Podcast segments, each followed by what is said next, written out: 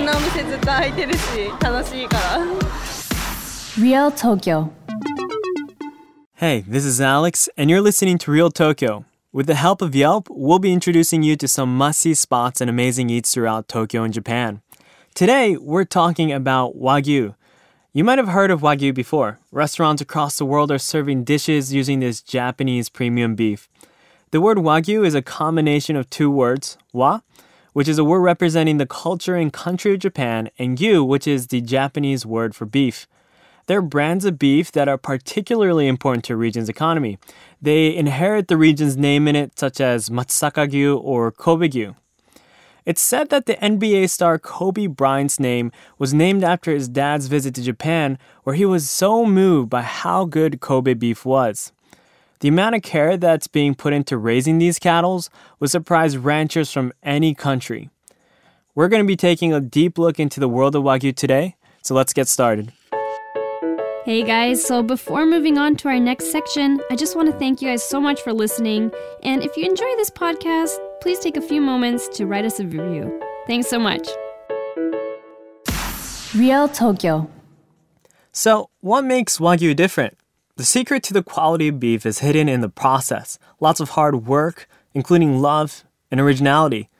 It kind of sounds cliche, right? But when you ask anybody about the image that they have when you raise Wagyu cattle, a lot of people have an image of cows that are listening to classical music, drinking good beer, and getting an all around VIP treatment entire time a farmer is raising them.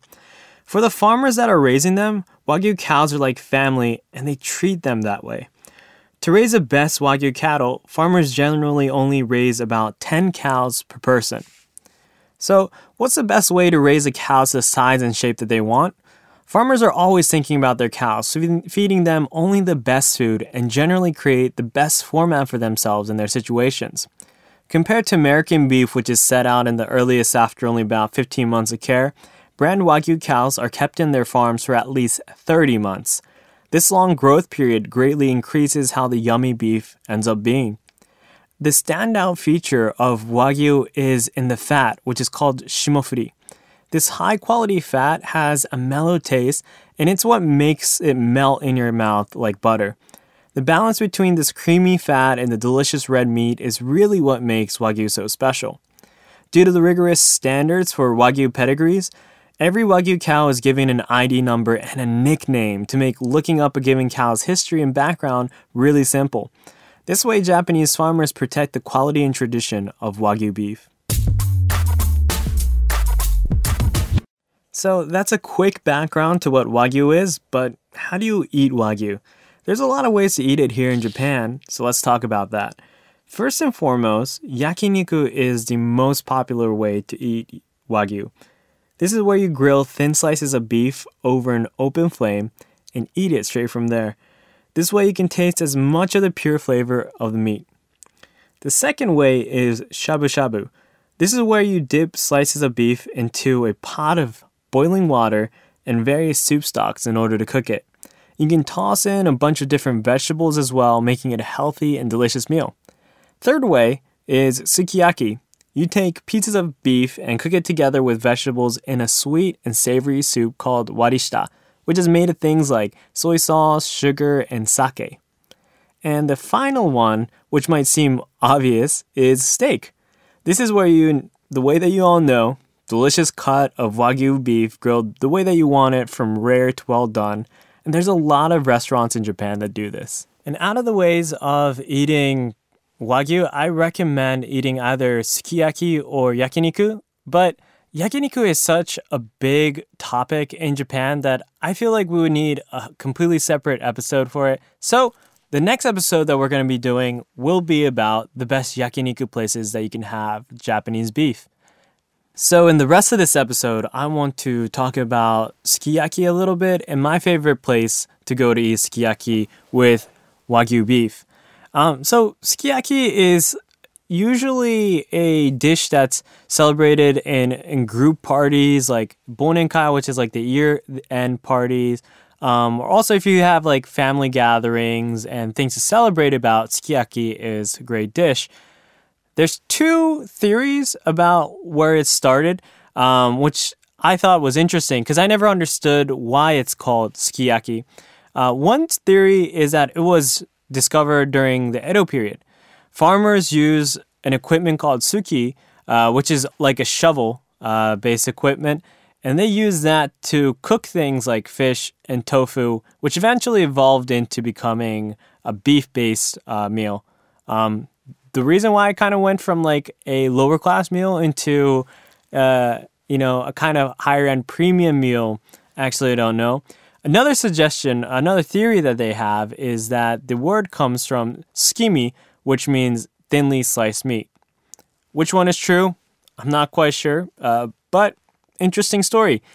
My suggestion uh, for places to visit to Sukiyaki is a place called Ningyocho Imahan. Ningyocho Imahan is the most iconic place when it comes to sukiyaki. If you go to supermarkets, they're going to have the warishita soup that you need, the sweet and, and kind of salty sauce that they have. Um, you'll also find places serving Imahan bentos in department stores. And there's a lot of restaurants, uh, Imahan branches across major stations like Shinjuku, Roppongi, Ueno, Yurakucho. Their headquarters, their main store was made in Ningyocho, and their new headquarters is in Asakusa. I recently went to go visit the Asakusa store, which is absolutely amazing.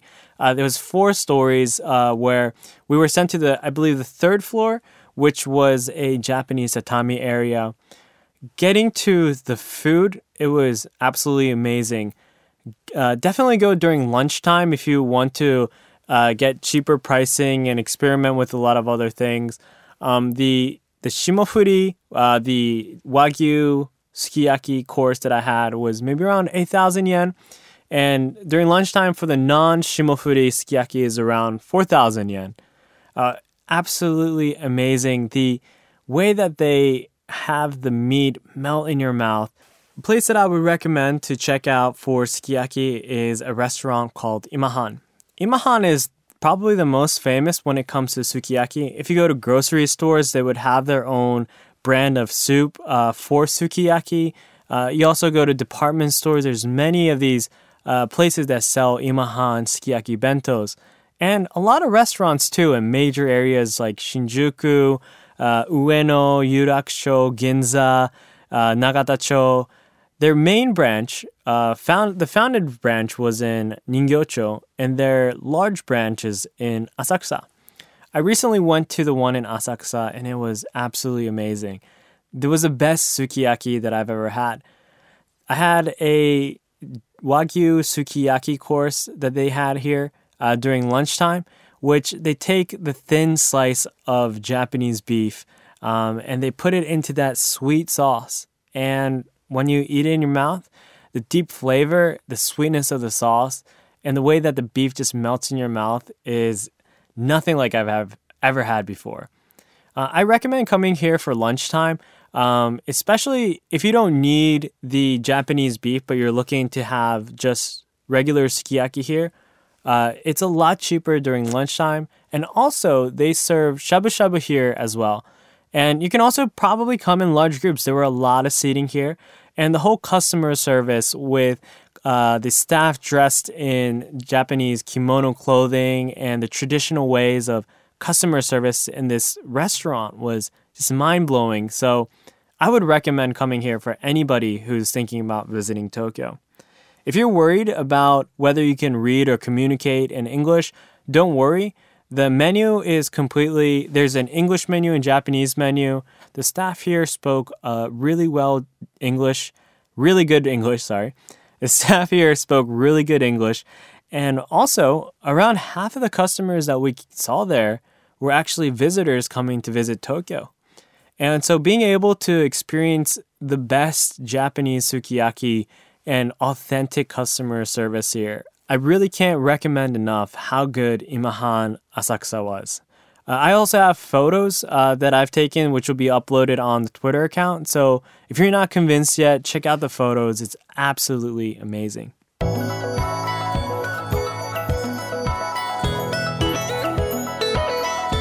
So that's it for part one of Wagyu. Uh, we're going to be doing part two for the next episode, covering the best places to have Wagyu yakiniku. Um, and I recently visited a lot of the places that I'll be talking about, and it's going to be pretty sweet. So make sure to subscribe if you haven't. We're also waiting to hear from you. You can message us your comments and questions to our Twitter account at RealTokyoFM. You can follow us there to see the photos of Imahan and also get more updates on the cool places that we're covering in Tokyo and Japan.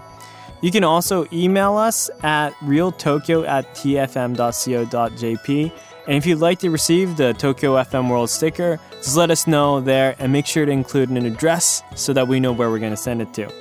You can find more info about the spots that we introduced today in the description and on Yelp. So see you soon and enjoy Tokyo.